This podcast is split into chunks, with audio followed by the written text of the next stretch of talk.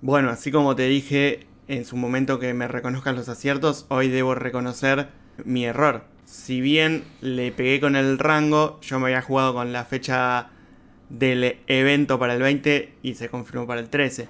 Bueno, Iva, no perdamos, por favor, no perdamos la capacidad de asombro. Últimamente venías anticipándote a todo, me gustaría que eh, nos dejemos sorprender un poco, ¿no? Es que hoy por hoy en este contexto se filtra tanto todo que a veces termina siendo más periodismo de anticipación que de análisis, te digo. Bueno, mira, yo realmente no espero que te anticipes a todo, pero sí cada semana quiero escuchar tu análisis. Niños digitales sufren de dos mochos, aprietan la tablet con la nariz.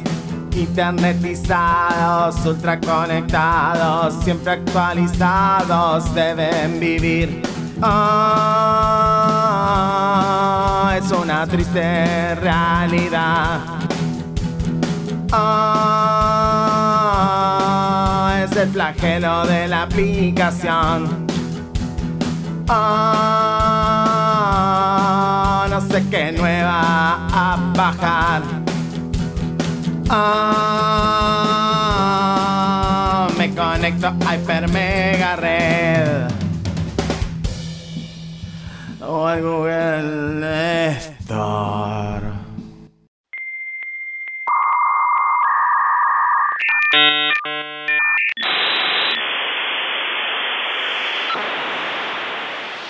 La noche del martes 6 de octubre, a través de su cuenta oficial de Twitter, Xbox Argentina confirmó la preventa de las series S y series X, es decir, series S y series X, para el jueves siguiente, 8 de octubre, a los precios que se venían rumoreando la semana anterior, 6 mil pesos la S y 100 mil pesos la X.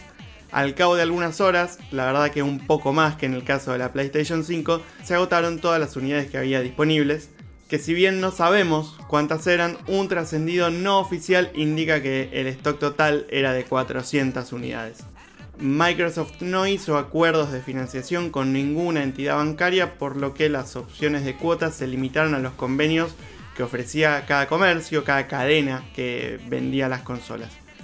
Durante la semana, incluso ahora en el momento de la grabación de este programa, hay algunas unidades disponibles por compras canceladas o compras rechazadas y se pueden conseguir los modelos de la generación actual, la que está terminando, a un precio, me gustaría decir reducido, pero es la verdad ligeramente reducido.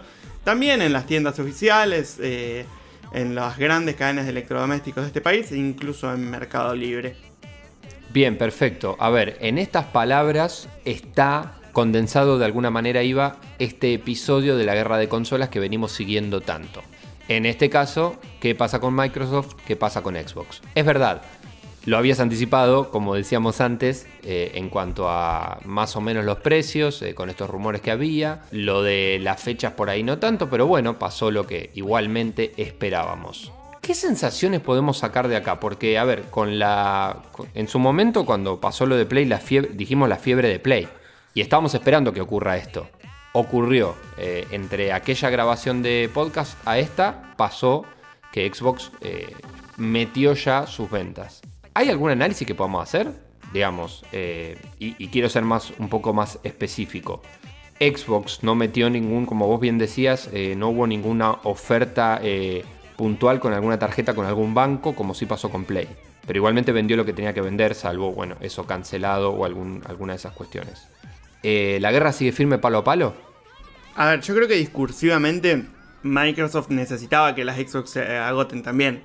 Si bien no sabemos cuántas fueron las unidades que Sony puso a disposición para la preventa de Play, tampoco sabemos específicamente eh, las de Xbox. Yo hablé de un trascendido no oficial porque no hay confirmación de que, efectivamente fueron 400 unidades. Pero hayan sido 400, 300 o 500, Xbox necesitaba vender todo. Porque no podía permitirse decir, no, bueno, sobran las consolas, acá nadie, las quiere comprar. Eh, entonces yo creo que, que sí, a ver, discursivamente está parejo, eh, pero, pero ya está, ya pasó. Ya pasó una preventa, ya pasó la otra preventa, ya supimos los precios, la financiación, las cuotas. Quien quiso pudo comprar lo hizo, quien no, tal vez tenga alguna oportunidad, pero probablemente eh, no la tenga, no vaya a haber otras preventas, no vaya a haber novedades de los precios hasta más cercano fin de año. Por lo tanto, estamos de cara a lo que más importa, que es que las consolas empiecen a llegar a quienes las compraron y puedan empezar a jugar. Que creo que es la parte más interesante de todo esto, más allá de quién, de quién tiene más teraflops, quién tiene la resolución más alta, lo importante es eh, la experiencia de usuario que vamos a poder tener con una o con otra. Eh, y estamos muy cerca, cada vez más cerca de llegar a ese momento.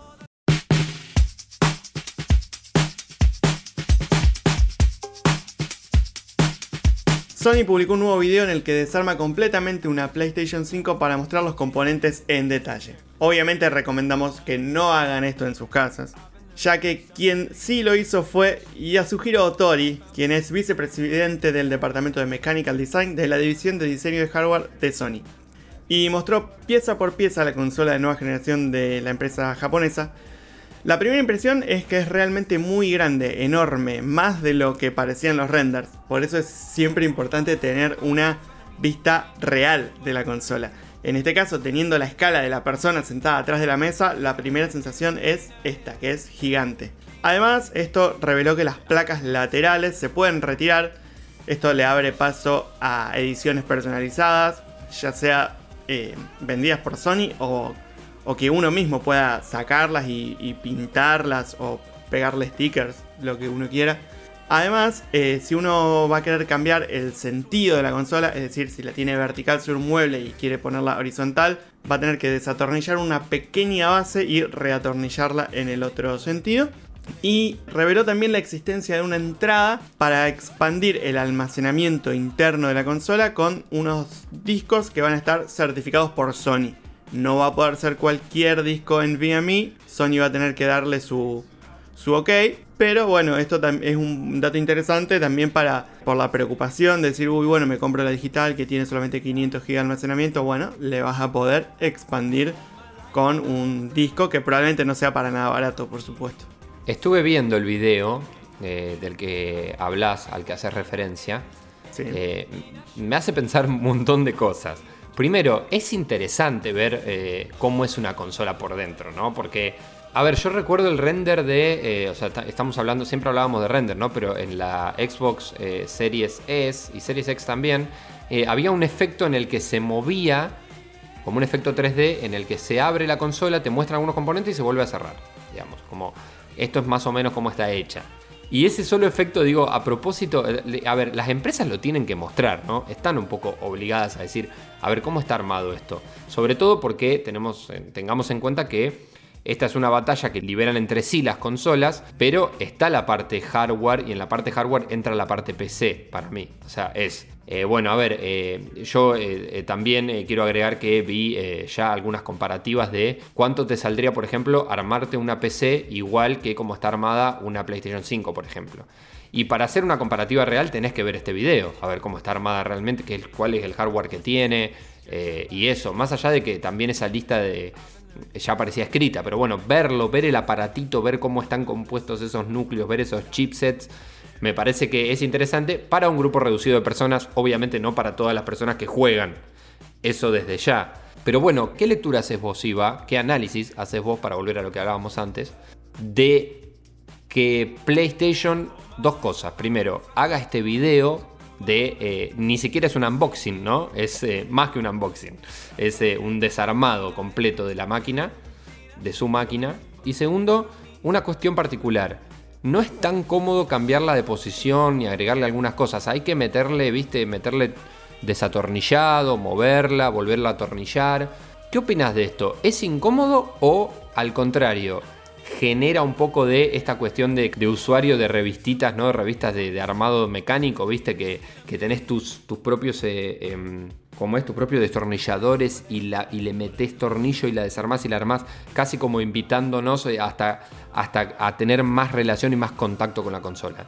Mira, respecto a esto segundo, sí, es verdad, no es muy cómodo el tema de tener que atornillar y desatornillar, pero también ¿Cuántas veces uno cambia de lugar una consola o una computadora? En general uno la arma y cuando la arma ahí la deja.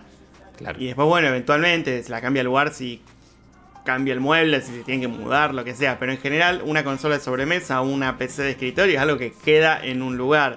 Y respecto a lo primero que preguntaba sobre este video, nadie fuera de Sony había visto la PlayStation 5. Solo habíamos visto renders. Claro. Y las preventas ya se habían hecho. La gente ya la había comprado sin verla.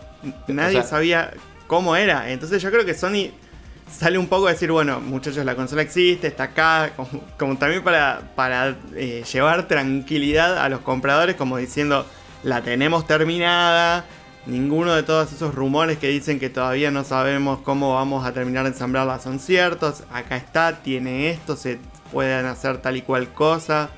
Eh, creo que vino también un poco por ese lado. Ahora, qué, qué interesante, ¿no? Que puedan vender y agotar en preventa las, las eh, que dijeron prevender justamente sin haberla mostrado realmente. Sí, eh, es, son los años de espalda que Claro. tienen eh, haciendo y vendiendo consolas. Porque además, sí, además yo me quedo con el detalle de que, a ver, yo, a mí la sensación que me dio, si bien a mí estéticamente no me gusta la PlayStation 5, y esto es una charla que hemos tenido en, op- en otro Hiper Mega Red, cuando vimos los primeros renders, vos me decías que a vos eh, te parecía, no sé si te gustaba tanto, pero que eh, la bancabas bastante, eh, esta búsqueda de otra estética, a mí directamente no me gusta. Menos me gusta cuando la veo realmente digo, che, qué gigante que es, es un mastodonte. Entiendo que tiene que serlo por la potencia que tiene, que tiene que tener esa ventilación que tiene con, con la parte lateral abierta y todo. Pero claro, yo la veo así digo, "Mm, no me la compré. Ahora que la veo, menos capaz. No creo que a nadie que haya comprado, eh, que la haya comprado previamente vea el video y diga qué lástima que me compré este mastodonte, digamos. Pero no es menor para mí, iba el dato de que una semana después de, o sea, cuando termina la preventa, está bien que en el mundo se hizo en otro momento, pero al menos en Argentina, después de la preventa en Argentina y de agotarla, es que vemos realmente cómo es la máquina.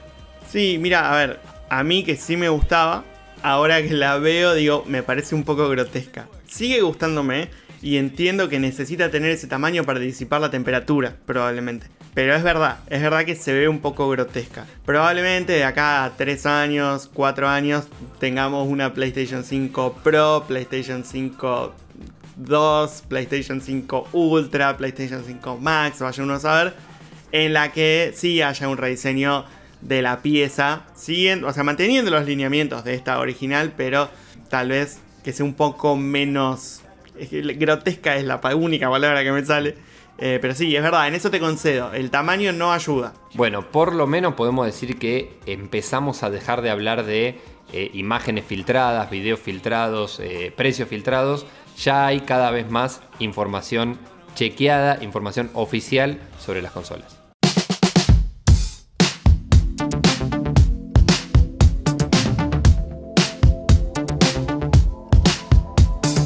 Si bien eh, Internet está repleto de filtraciones, más que nada en los últimos días, tanto sobre cosas que probablemente veamos como cosas que no, lo que sí sabemos que vamos a ver son cuatro modelos de iPhone divididos en tres jerarquías diferentes y una de ellas tendrá dos tamaños. Además, se rumorean un par de auriculares de alta gama para complementar el segmento de mercado de los AirPods, un parlante inteligente, mientras que los lentes, los tags y el auto, un saludo a Gerald, seguramente queden para otra, para otra ocasión. Eh, los detalles seguramente los vamos a tener en el próximo Hiper Mega Red. No quiero dejar pasar esta oportunidad, porque es algo que venimos desarrollando en lo que va de programa hasta ahora. Todo esto que sabemos son filtraciones. Hay gente que se dedica a eh, espiar a las compañías y publicar en internet la información.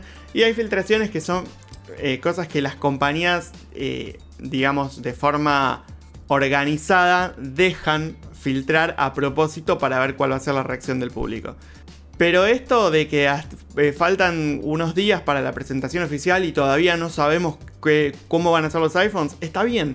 Es lo que se supone que tiene que pasar. La presentación es el 13. Todavía no es 13. Por lo tanto, todavía debemos no saberlo.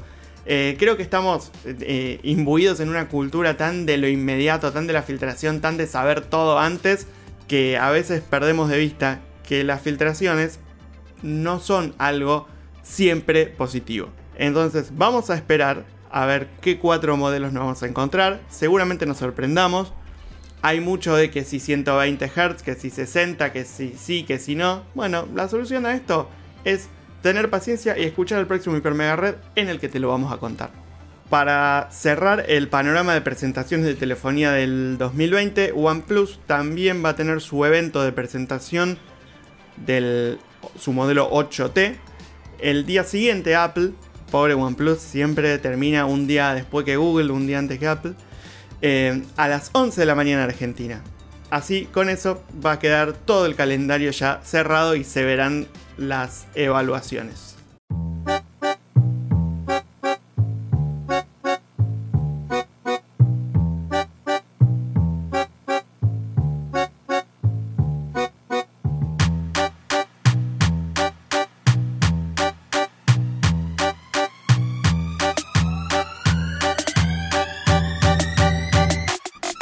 Según analistas de Bloomberg, la Switch podría ser la última consola de Nintendo, y la empresa japonesa adoptaría un modelo de negocio similar al de la telefonía celular. Esto implicaría actualizar un modelo específico de software cada tantos años y no ir desarrollando nuevos equipos. El puntapié inicial se daría el año próximo, en 2021, con una nueva integración de la Switch que mejoraría sus capacidades para traerla a los estándares de la nueva generación, que ya estamos a las puertas. Ryan O'Connor, quien forma parte de la consultora Crossroad Capital, considera que el activo más valioso que tiene Nintendo es su base de usuarios y que de esta manera no tendría que volver a cero cada 5 o 7 años. ¿Vos pensás que esto puede funcionar? La verdad que no lo sé. Sí sé que la Switch es de alguna manera la consola definitiva con esta cuestión de ser híbrida si la van a mejorar, o sea, si va a ser siempre Switch y se viene la Switch 2, Switch 3, Switch Pro, Switch, eh, bla, bla, bla, bla, bla, yo creo que puede funcionar. No sé por cuánto tiempo, o sea, no, entiendo que no sé cuántos años, cuántos años debemos adelantarnos para pensar que la deberían volver a cambiar, pero hoy por hoy, es cambiar de modelo e ir por este, me parece al menos interesante y yo creo que sí. ¿Vos qué pensás? Mira, la Switch salió en el 2017, en marzo del 2017. Sí. Estamos a tres años y medio aproximadamente. Al día de hoy, o incluso a marzo de 2021, en el momento que se cumplan cuatro años, tener una versión que, que aproveche más el, el, el, tamaño para tener una pantalla más grande, mejor batería, mayor resolución y tirar 4 o 5 años más, para mí está, está, perfecto. Me parece que lo interesante es que la Switch permite una, eh, el acceso a un catálogo no solo de lo de lo que sale nativamente para Switch, sino también para atrás. Tanto con las consolas virtuales de Nintendo, Super Nintendo, como las colecciones. Así que me parece que eso puede mantenerla en vigencia mucho tiempo. Y si hay actualizaciones así cada, determinada cantidad de años en la que se actualiza su potencia, porque obviamente, o sea, en el 2017 no se puede sacar una consola que aún esté vigente en el 2022, por ejemplo. Entonces, si son actualizaciones así, que no te obligan a actualizar porque te terminas quedando fuera de algo. En el caso de, consolas de otra marca, por ahí lo que está pasando es eso. Si vos querés jugar a el Spider-Man de PlayStation 5, necesitas sí o sí justamente la 5, porque con la 4 no es compatible. Ojo, esto también pasa con la Switch comparado con la Wii U, con la Wii y demás. Pero si la Switch es como vos decís, la consola definitiva, me parece que empieza a sumar a un catálogo. Yo creo que puede funcionar, la verdad yo creo que puede funcionar. Eh, incluso sin obligar al usuario a, actualizar en todas las iteraciones. Vos decís, bueno, yo actualicé en esta, dejo pasar la próxima, también para que la actualización te haga sentir más cambios. Sí, eh, la pregunta también es esa, me parece. O sea, si vos adoptás ese modelo, hay que ver qué tanto te empujan a hacerlo porque también es verdad que una inversión para una consola, bueno, al menos desde nuestra economía lo que pensamos es, es una inversión grande. Bueno, ponele que ahora en la telefonía celular también, no sé, ahora estoy dudando, porque te iba a decir en el teléfono no tanto, pero es verdad que últimamente depende, depende también cambió. segmento apuntes. Sí, sí, cambió. En, en, la telefonía depende de los segmentos, sí, y también ha cambiado, me parece, el consumo. No es tan esa obsolescencia programada que se tenía antes, que era más para segmentos más bajos, si querés que adopten este modelo me parece interesante, hay que ver de qué manera y cómo lo, llevan adelante. Lo de valorizar la base de usuarios sí me parece interesante. Decir, bueno, nosotros queremos que más usuarios entren a nuestra empresa, nuestra, digamos, que, entren a nuestra comunidad y que sean usuarios Nintendo. ¿Cómo hacemos para que sean usuarios Nintendo? No podemos todo el tiempo tener una consola eh, nueva y que, que sea la que eh, no sé, con nuevos juegos y los anteriores no valen más. Eh, eh, también es algo que a Nintendo no le ha funcionado tanto en general, digamos, no es la Play. digamos, Nintendo recién lo logra con la Switch y hacía mucho que no lo lograba a este nivel, me parece. Con la familia de la DS también lo logró. Con la DS, bien. Bueno, sí, que son consolas portátiles. Portátiles, sí. Claro, con la portátil sí. Bueno, por algo también el modelo es el modelo móvil, digamos. Interesante eso, eh, entrar por ese lado, pensar que viene por ahí ahora la cuestión. Sí, veremos. Yo al no ser un usuario de ellos, por ahí con este modelo sí me inviten más a hacerlo, porque yo pienso, bueno, eh, me compro esta, después vendrá una como esta, pero superior, pero podré seguir jugando eh, yo más tiempo a estos juegos, tendré un super catálogo, no sé, me parece que puede ser. Sí, novedades oficiales seguramente recibamos pronto porque los rumores que han sido tan protagonistas hoy indican que para marzo del 2021 veríamos una Switch 2, Switch Pro o como se llame, una nueva iteración, sí, de la Nintendo Switch. Y hablando de títulos anteriores que llegan al catálogo de la Switch, Pikmin 3 Deluxe llega a finales de este mes, pero por lo pronto en la eShop ya está disponible la demo que permitirá transferir el archivo guardado a la versión final del juego. Incluso quienes completen esta versión de prueba van a poder desbloquear un nuevo nivel de dificultad llamado Ultra Spicy, además de algunos extras adicionales para la versión final.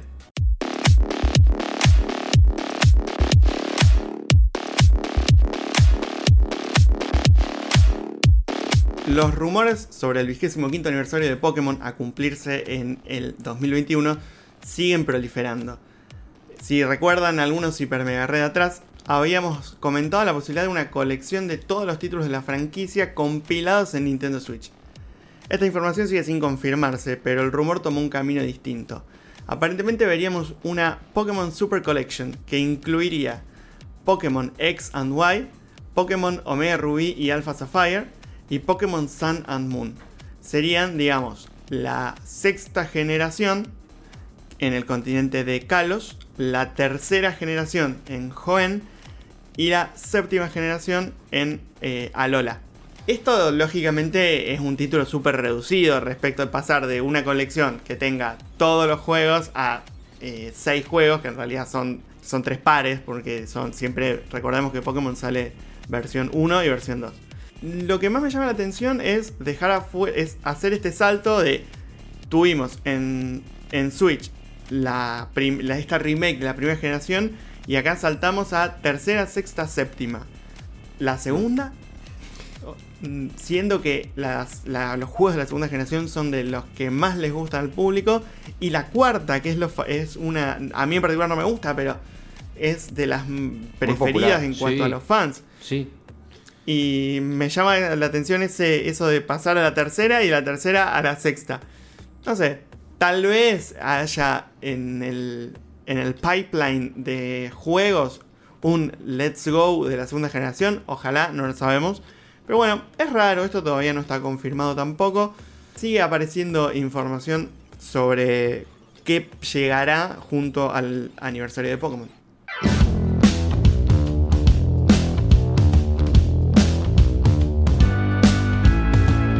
Google y Samsonite se asociaron para presentar una mochila inteligente. Se trata de una mochila que tiene una tecnología que se llama Jaguar Tag, que se relaciona a través de Bluetooth con un smartphone y permite ejecutar aplicaciones en ese teléfono sin sacarlo del bolsillo o de incluso dentro de la mochila. Como por ejemplo eh, relacionadas a la música, pasar la canción, subir y bajar volumen, sacarse una selfie incluso o atender una llamada telefónica, entre otras cosas. No entiendo mucho cómo, cómo funciona. Es una mochila que tiene una, una etiqueta, una etiqueta, no una etiqueta tipo etiqueta de ropa, sino lo que se llama una etiqueta Bluetooth, que es como si fuera un rectángulo eh, con, un, con un panel táctil en el que vos sobre ese panel haces las distintas opciones, deslizando, manteniendo apretado, apretando con un dedo, con dos, y así vas eh, interactuando con tu teléfono sin sacarlo del bolsillo o de adentro de la mochila básicamente. Bien, perfecto. O sea, una conexión entre la, entre la parte externa de la mochila y el teléfono que lo tendrías, eh, estaría dentro, digamos. Sí, o en el bolsillo, donde sea. Claro, como, como hacemos por ahí con los auriculares Bluetooth, eh, digamos, dejamos el teléfono dentro de la mochila y, lo conectamos, bueno, esta vez con la interacción directamente con la mochila. Bueno, cada vez más objetos inteligentes, ¿no? Eh, ¿Se me permite recordar aquel viejo meme y las personas inteligentes?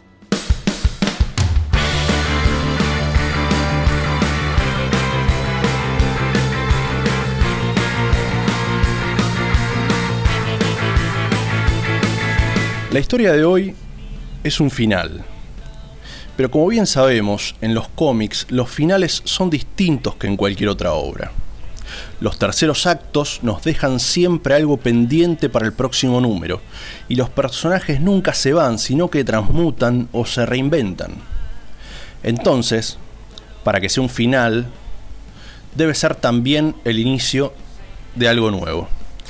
Por eso en el Hyper Mega Comics de hoy les traigo la historia de Daredevil llamada Vuelto a Nacer, con guion de Frank Miller y dibujo de David Mazzucchelli. A finales de los 70, la serie de cómics de Daredevil estaba a punto de dejar de producirse. Pasaban los equipos creativos y ninguno parecía dar en la tecla, el público le era indiferente hasta que un joven Frank Miller toma el timón y logra lo impensado, un cambio radical. Le dio al personaje una identidad y lo dotó de compañeros tan interesantes como el protagonista. Ahora nos adelantamos unos años, ya para 1986, Masuccelli era el artista de la serie regular de Daredevil, Miller, por su parte, ya se había retirado del título unos años antes, pero le había quedado una historia del personaje en el tintero que lo tentó a volver al título.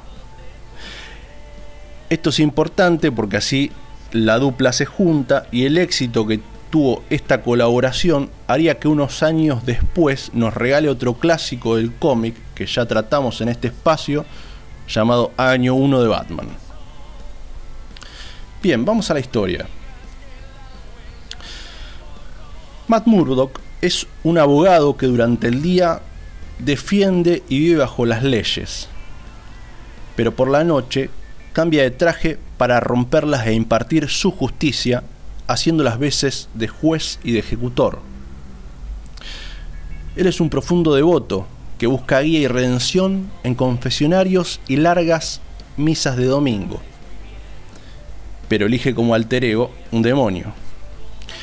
Es un vigilante que tiene como misión defender al prójimo, pero mientras lo hace, aleja y daña a todos los que lo quieren. Tal vez estas sean las formas misteriosas, o solo sea una persona descendiendo en la locura. Lo cierto es que estas profundas contradicciones lo llevarían a implosionar. Solo necesitaba de un pequeño empujón para que se terminara de hundir, y vendría desde donde menos lo esperaba su propio Judas, un antiguo amor, que en un momento de debilidad le da al Kingpin la llave para acabar con él, la identidad secreta de Daredevil. La historia de hoy trata de un hombre que necesita tocar fondo para emerger y volverse a armar, y conseguir hacerlo con un solo consuelo. Lo que no logre destruirlo, lo hará más fuerte. Cuando hablas de eh, que esta historia es una historia, un final, es una historia de cierre. ¿Es porque es el final del personaje o es porque marca, digamos, una especie de hito en su carrera superheroica? Es un hito para el título. Eh, el final es porque el personaje a partir de, este, de esta saga eh, o este, de estos números hace un cambio radical.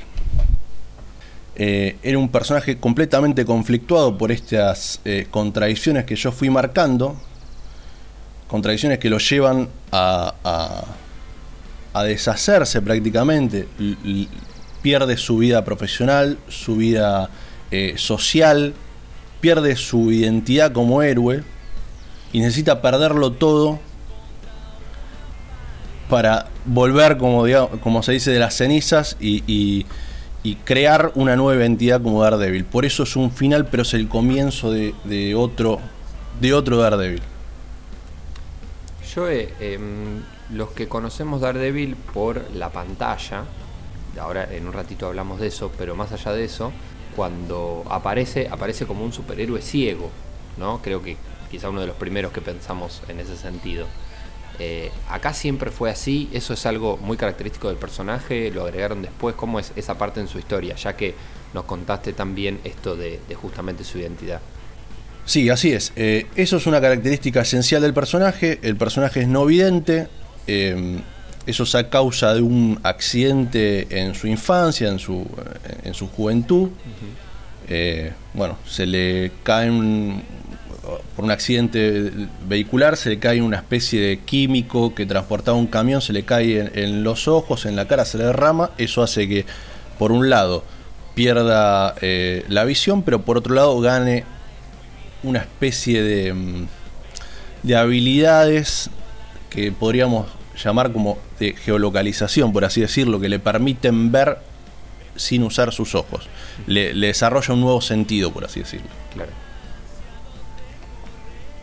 Eh, ¿qué, base, si es que le da eh, base este cómic a, no sé si las películas que hemos visto de, de Daredevil o las, la serie de Daredevil en, Netflix? Bueno, eh, esta historia, este arco argumental justamente, eh, fue adaptado en la serie eh, Marvel's Daredevil, la que fue producida y emitida por Netflix. Eh, fue adaptado justamente en su tercera temporada. Todo el arco argumental de la tercera temporada está basado en esta historia, con leves cambios obviamente para adaptarlo con lo que ellos ya venían haciendo, pero principalmente el hilo argumental es el mismo. ¿Es fiel como adaptación o es ligeramente inspirada? Es bastante fiel aún eh, combinando o, haciendo, digamos, cambiando de lugar ciertos personajes, es bastante fiel en su espíritu. Y hablando de espíritu, eh, a mí me queda, me llama mucho la atención la portada de, esta, de esta historia que trae Joe, que la tenemos publicada en hipermeganotas.wordpress.com, porque justamente esta cuestión de él como devoto, hay un vitró eh, detrás de él em, religioso, eh, como si fuera una iglesia, con algunas referencias. Veo que aparece, por ejemplo, Capitán América por ahí atrás. En cuanto a lo al dibujo de Masuchelli, ¿qué, qué te parece? Bueno, eh, Masuchelli es uno de los grandes maestros del cómic. En este, en este cómic estaba en un punto altísimo de su carrera. Después, recordemos que hace año 1, que ahí para mí llega, llega a un estado muy, muy grosso. Después de eso, él medio que se retira del cómic, pasa a, enseñar en, institutos, universidades y empieza una carrera personal por una especie de mm, eh, simplificación de su estilo, algo parecido a lo que yo había nombrado el, el, capítulo anterior eh, con Mignola. Empieza como una búsqueda dentro de su estilo, porque había llegado al máximo. Eh, en el caso de este, de este número, el estilo de Masuchelli es muy realista, eh, dota de, un montón de sentimientos que a lo mejor eh, le propone el guion, pero él, él los toma perfecto, está muy bien actuada la, eh, la historia, pues muy emocional. Uno a lo mejor em, piensa en superhéroe y piensa en acción. Si bien esto tiene bastante acción, una pata muy fuerte de la historia es emocional, porque carga con dramas bastante eh, grosos, por así decirlo. Y Masuchelli los ejecuta a la perfección en ese caso. Cuando mm, eh, nos contás sobre esta historia y todo, o sea, justamente el, todo lo que tiene que ver con renacer para Daredevil, eh, igualmente es la primera vez que hablamos de él en el espacio y decidiste, cuando decidiste recomendarnos como primera historia de Daredevil, justamente esta y no una historia de origen de él. ¿Por qué razón? Primero porque es un clásico. Segundo, porque te hace un buen recorrido por lo que era y por lo que va a ser Daredevil. Eh, volviendo a lo que yo había dicho al principio, si bien esta es una historia de final, también es una historia de origen. Claro. Es un origen de un nuevo Daredevil. Y es una obra que no se pueden perder. No se pueden perder. Muy recomendada. Ya que, ya que estamos, eh, les comento que este cómic se puede conseguir en español, en un tomo integral, editado por Panini, Y también en una reciente edición dentro de esta colección definitiva de novelas gráficas de Marvel, esta tapadura eh, negra de editorial Salvat. Estaba pensando si esta no sería como una. En la otra compañía, esta dupla tan importante de Masuchelli y de Miller, hacen esto que es un personaje, podemos decir menor, no sé, decime vos, de Marvel, pero después de esto saltan a ser eh, año 1 de Batman. Es como eh, las pequeñas ligas para lo que después fue las grandes ligas de los autores, digamos, como una lo, que le dio la excusa para saltar al personaje tan importante que es Batman y a, cambiar de compañía también. Sí, podemos trazar un paralelo entre las dos historias, eh, también sobre todo porque si nos ponemos a pensar, los dos personajes son bastante eh, similares, son vigilantes, tienen un alter ego eh, bastante poco particular, pero yo creo que tiene que ver con lo que vos decís, Gabo, esto fue como un test drive, por así decirlo, de cómo funcionaba la dupla. Y, mm, y bueno, a, la vista del resultado, evidentemente por eso tomaron la decisión después de, repetir eh, su trabajo en conjunto para, para esta otra historia, este otro clásico, año 1. también vale mencionar que tanto eh, Vuelto a nacer de Daredevil como año 1 de Batman podrían haber sido una semilla de lo que fue después eh, el Sin City de Frank Miller, unas décadas después.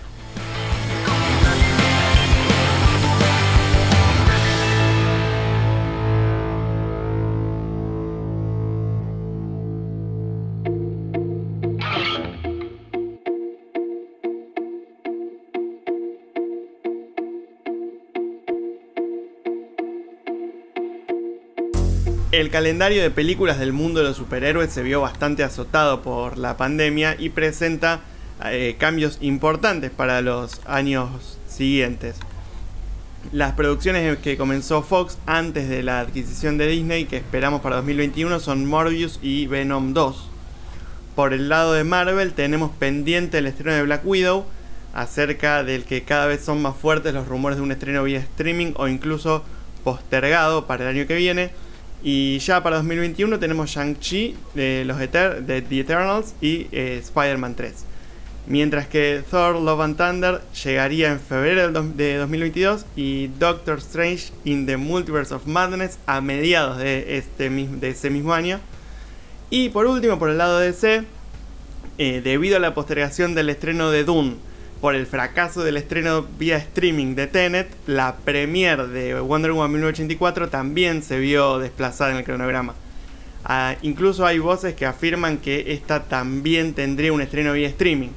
Además, The Batman pasó al 4 de marzo del 2022, The Flash al 4 de noviembre de ese mismo año y Shazam 2 pasó a junio del 2023. Por lo tanto, los hermanos de Billy Batson ya van a estar prácticamente en la universidad, más o menos. Eh, y acá mi principal preocupación es que entre Spider-Man 3 y la secuela de Doctor Strange le van a hacer un, un sándwich a The Batman y me da miedo que una película eh, a la que nosotros le estamos poniendo tanta expectativa quede relegada por quedar entre eh, estos dos estos dos gigantes, digamos, que van a ser Spider-Man 3 y la secuela de Doctor Strange. Interesante planteo este, obviamente tener que esperar y de repente que empiecen a eh, que, las fechas que se están las fechas postergadas empiecen a juntarse eh, nos puede dar esto. Yo no sé si va a pasar así. Eh, entiendo que Doctor Strange tuvo muchísimo éxito, que tiene un actor también que, que, genera muchísimo. Pero yo no sé si Spider-Man 3 y Doctor Strange le, le hacen tanto ganarían tanto en popularidad en relación a The Batman que me parece que se espera un montón y que Batman de por sí es una marca que tiene eh, que tiene llegada y que tiene, o sea, no olvidemos por ejemplo lo que fue por fuera de todo esto eh, lo que pasó con el Joker. Eh, o sea, yo pienso en eso, pienso una película que va por fuera de todo, igualmente fue taquillera y fue y le fue muy bien, digamos. Eh, el personaje solo me parece que puede ganar, pero bueno, sí. eh, pero el aparato Disney eh, sí, sí, es un, obviamente se lo van a tirar por la cabeza, entiendo, entiendo. Eh, tal vez no nos venga tan mal esto, eh, en ese sentido. Eh, no sé, digo, veamos Batman, veamos de Batman quienes estemos interesados, muy interesados en, en ver qué hacen con el personaje, en esta nueva, eh, en esta renovación del personaje. Eh, pero bueno, vamos a querer ver las tres nosotros.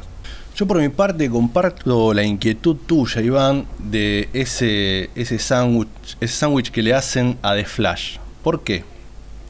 Porque queda en medio de la nueva de, de Spider-Man, que tuvimos noticias esta semana de que aparentemente estarían tratando de convocar a viejos villanos de otras eh, iteraciones del personaje. Y también, eh, esto salió como noticia casi oficial, tendría a Doctor Strange en la película. Esto se lee como que van a incluir el multiverso en Spider-Man. Y por otro lado tenemos a Doctor Strange, en la cual su propio título hace referencia al multiverso. ¿Qué Claro. quiere decir? La gran apuesta de DC, que era explorar los universos alternativos y hacer un recorrido por todo su, su gran universo cinematográfico, le estaría matando la carta antes Marvel. Que es algo no ajeno, algo que ya pasó hace Ya unos años atrás, exactamente, Tal con Civil cual. War. Exactamente. Es que has dado en el, en el clavo del- de mi próximo punto, que era Claro. justamente este, que está, has descrito perfectamente. Eh, No sería la primera vez que Kevin Feige algo, hace algo por el estilo.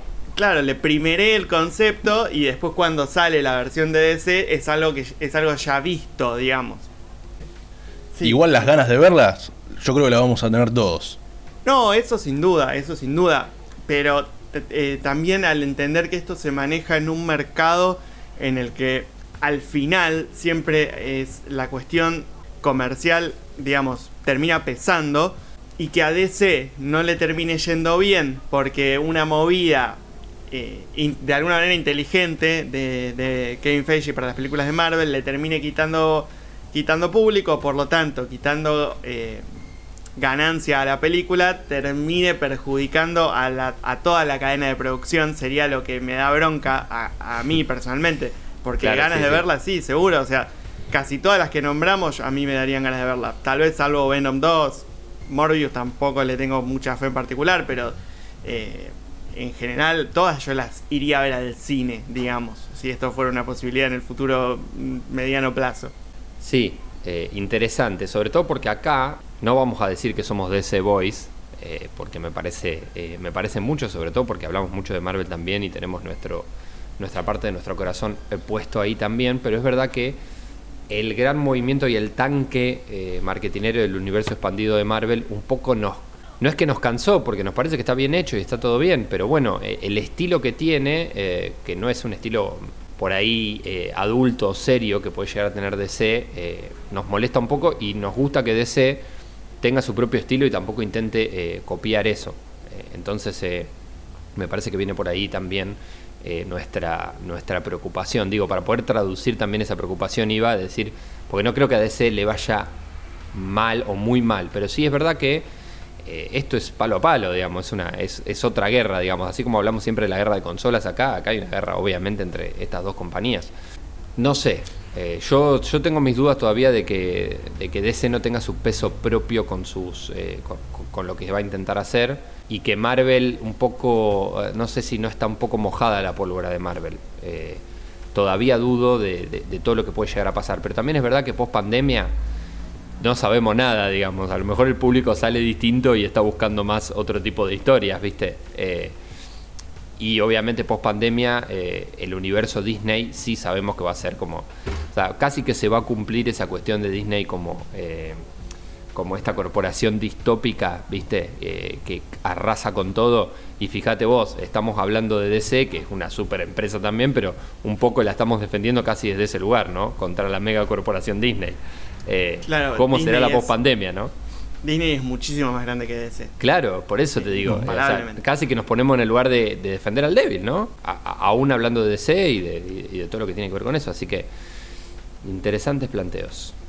Bueno, creo que solo queda reducido a, a esperar y ver también cuál sea mejor película en sí misma. Me parece que lo de Ah, los tiempos eh, también va a quedar de es lado. importante, ¿no? Sí, claro. Claro, lo de los tiempos eh, puede ser una jugada previa, pero después en la cancha se ven los pingos. Vamos a ver qué tal están esas películas y el tiempo lo dirá.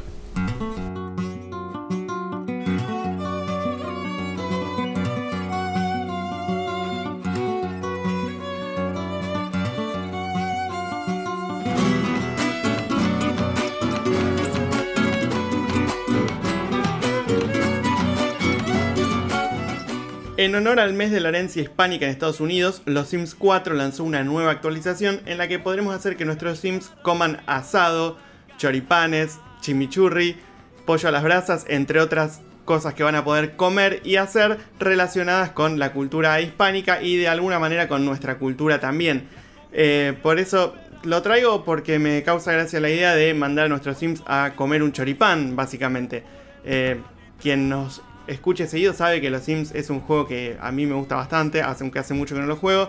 Y todas estas nuevas posibilidades que se le agregan a través de actualizaciones o expansiones, aunque no es este el caso, eh, siempre me genera mucha curiosidad.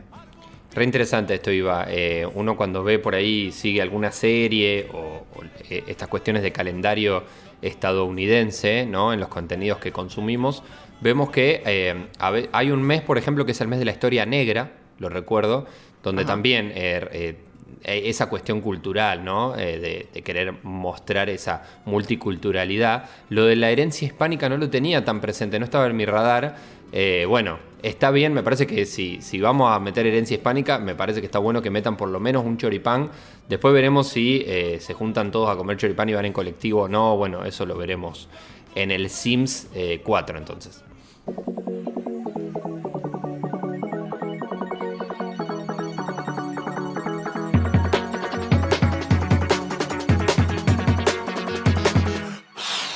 El 8 de octubre comenzó la segunda temporada de Fall Guys Ultimate Knockout, el que fuera el juego del momento el pasado agosto. Y lejos de agregar novedades importantes, incorpora cuatro nuevos niveles y modifica la estética de los niveles ya existentes eh, acorde al tema de esta nueva temporada, que es una onda medieval fantástica. Además, bueno, se agregaron disfraces que tienen que ver justamente con esta temática, como, como son por ejemplo dragones, magos, brujas y caballeros lo que es una novedad interesante es la necesidad de colaborar con otros jugadores, ya sean conocidos de tu party o desconocidos que estén compitiendo en, esa misma sesión, para lograr avanzar en los niveles. Eh, esto también te lo que abre una nueva vertiente de lo que es este juego, pero ya perdió un poco ese caudal de jugadores que tenía cuando salió en agosto y mantuvo a principios de septiembre. La pregunta es, ¿tardaron mucho en actualizar? Buena pregunta para hacer. Eh, en nuestro caso podemos responder desde lo nuestro personal. En nuestro canal de YouTube Hiper Mega Red hemos jugado Fall Guys hasta cierto punto y después nos enganchamos con Rocket League y un poco lo dejamos de jugar. No sé si vos en lo personal estuviste jugando más. Yo la verdad que lo había dejado. Para mí llegó justo la actualización. Porque ahora tengo ganas de jugarlo y ver todo esto, digamos. Es el momento en el que en el que había soltado un poco el juego y ahora lo quiero volver a eh, agarrar, digamos. Yo probé un poquito apenas nomás, pero eh, para, para ver. Y la verdad es que esperaba que en la segunda temporada haya más cosas nuevas, no solo cuatro pistas, por llamarla de alguna manera, nuevas.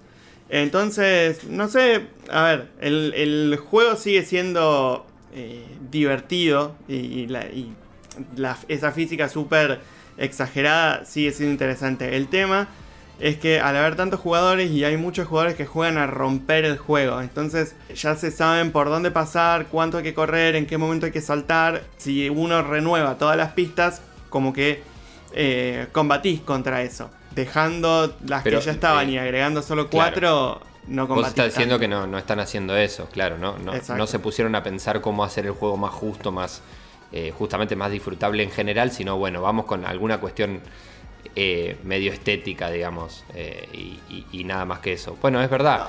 Además, es un juego que tuvo un éxito que ni sus creadores esperaban. Entonces, al ser una empresa que es realmente chica, tal vez no tiene la capacidad operativa de desarrollar 10, por ejemplo, pistas nuevas en dos meses.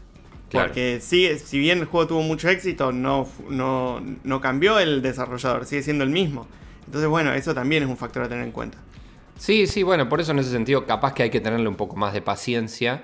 Es verdad que me parece, me da la sensación que pasó de ser un juego muy de moda a un juego que tenés, que, está ahí y que cada tanto lo jugás. Eh, bueno, seguiremos haciéndolo, probémoslo, si te parece. Eh, después de este podcast pongámonos en, en nuestro YouTube y hagamos alguna, alguna partida de la nueva temporada de Folga y saber qué tal. ¿Qué te parece? Dale, perfecto, hagamos eso.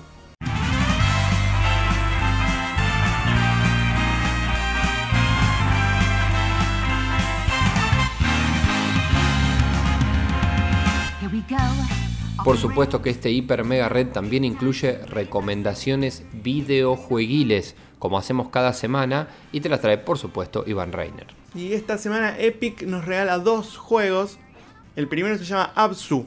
Absu es una aventura submarina en el que el protagonista es un buzo. Está desarrollado por, la, eh, por el mismo estudio que desarrolló Journey y Flower, que son dos juegos que hemos nombrado.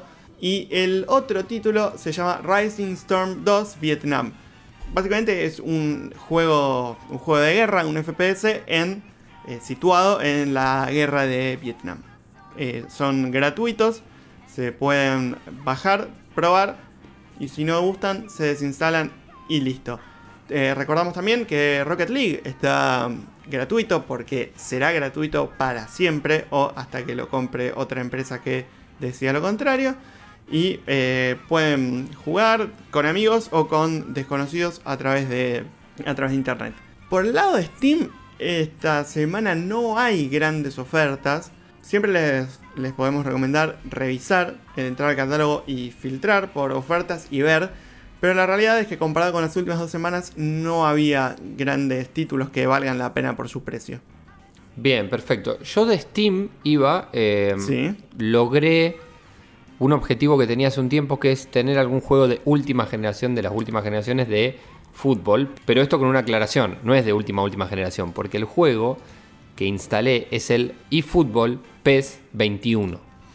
Que es, en realidad no es eh, un juego última, última generación, sino que es simplemente la actualización de temporada del de eh, PES 20. Ahora, la paradoja, el PES 21 está más barato que el PES 20 completo. Sí, Eh, al ser una actualización, lo que hicieron fue eh, hacerlo más barato, lo cual me parece una jugada, primero muy buena, muy sincera, eh, o sea, me cayó muy bien que la gente de Konami haga esto, porque muchas veces los juegos de fútbol son justamente eso, actualizaciones de plantillas. Entonces, en lugar de decir te vendo un PES 21 con, eh, a precio AAA, no, eh, sale más barato, porque sabes que no hicimos mucho con el juego. Como yo al PES 20 no había jugado más que una versión light, me lo descargué y lo jugué. Y eso es lo que estuve jugando esta semana. Iba eh, en esta parte donde contamos un poco esto. Sí, Hasta estuvimos jugando un poco los dos, ¿no? es verdad también, también es cierto. ¿Y cómo te resultó el juego? Me gusta mucho el PES eh, 21. Me parece que, eh, y, estoy hablando obviamente también de PES 20 al nivel de jugabilidad. Es un juego distinto a FIFA. Yo había jugado algo de FIFA, eh, no en PC, sino en Play 4. eh, pero mm, es un juego muy distinto a FIFA. Eh, y en ese sentido me parece interesante la diferencia justamente que hay en la jugabilidad. Fuera de la cancha, en todo lo que tiene que ver con la interfaz, con conectar para jugar online, eh, con algunas cuestiones, y por ahí es un poco más duro, es más durito para, para investigarlo y para jugarlo. Eh, no es tan agradable a los ojos tampoco, en general. Después también tenés el tema de las licencias, que en algún momento, no sé, se conseguirá un option file y se ampliarán las licencias. Faltan algunas.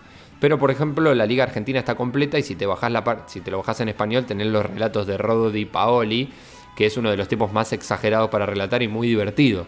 Eh, así que en ese sentido yo creo que, o sea, gratificación total, eh, me parece que el precio está bien, en Steam sigue estando en oferta eh, y me parece que, que vale la pena. Mira, yo venía jugando FIFA 20. eh, eh, a principio de año me lo compré. Y ahora, pro- habiendo probado. me cuesta mucho no decirle Winning Eleven. Sepan disculpar, pero. Bueno, habiendo bien. probado PES 2021. Es un juego, en, digamos, de la línea de cal para adentro. Es un juego súper distinto. Incluso me da más. eh, más entretenido que FIFA. La física de la pelota incluso parece más pesada porque en, en el control, cuando uno apunta un pase, por ejemplo, cuando uno hace un cambio de frente, se, se nota que hay como que darle con más fuerza para que llegue. E- Eso mm, lo, comparándolo con, con su par eh, de Electronic Arts. Y el último Pro Evolution Soccer eh, que había jugado, bueno, había jugado la demo del 20, sí, con la que no es tan distinta. Y había jugado completo del 2016 a 2017. Y mi diversión principal con este 20 2021, al menos estos días que lo estuve probando, no fue tanto jugarlo, sino tratar de completarlo. Porque como Gabo decía, faltan algunas licencias, ¿no? O faltan bastantes licencias. Y bueno, es bastante más complejo que en las ediciones anteriores. Pero como ya lo he comentado, a mí me saca jugar con un equipo que no tenga bien los números, los nombres o la camiseta. Me- no puedo jugar. Entonces, bueno, estuve ahí buscándole un poco la mano a eso. Es un poco más complejo, pero no se desanimen que eh, vale la pena porque después cuando uno juega con, por ejemplo, el Aston Villa y Grealish tiene puesta la 10 con el número que va y con el escudo que va, es un disfrute, porque se ve muy lindo. Bueno, yo les invito a que si tienen el PES, eh, esta versión o alguna otra, y quieren completar el juego justamente, no es tan difícil, pero se les puede, eh, se le puede consultar a IVA, ¿no? Eh, podemos consultar en arroba hipermegared HMR en nuestro programa y también arroba Iván Reiner, IVA, perdón, pero ya te mandé al frente. Esa consulta me parece que es una consulta válida para el público hipermegared. Sí, sí, por supuesto, por supuesto. Todo, quien quiera, quien sea tan meticuloso como yo con las visuales de un juego, merece tener mi respuesta y mi ayuda. Y aprovechamos también para invitar eh, a todo nuestro público al canal de YouTube de Hipermega Red, donde vamos a estar haciendo eh, algunas partidas ahí, jugando algunos partiditos. Quizá el clásico rosarino se viene por YouTube Probablemente porque hay que, hay que darle vida a ese clásico que tanto nos hace falta en la vida real y justo aprovechando que somos rivales en ese sentido, Iba, pero no enemigos, también eh, seguramente le vamos a dar rienda suelta a ese juego en el canal de YouTube de Hiper Mega Red. De esta manera, Iba, entonces damos por cerrada esta semana, este podcast de Hiper Mega Red, invitando por supuesto, como dijimos, a las redes, arroba HMR, a nuestro canal de YouTube y a estar en contacto durante toda la semana, ¿te parece? Eh, me parece perfecto, lo pueden seguir a Gabo en arroba Gabolev y también a Joel, nuestro experto en cómics, en arroba Joel M. Saavedra. Las notas de este programa, como de todos los anteriores, las pueden encontrar en hipermeganotas.wordpress.com. En cuanto a nuestro programa que se escucha todos los viernes a las 23 en Radio UNR y cuando quieras en Spotify y las plataformas de streaming, nuestro Hiper Mega Red IVA te saludo hasta la semana que viene. Hasta la semana que viene.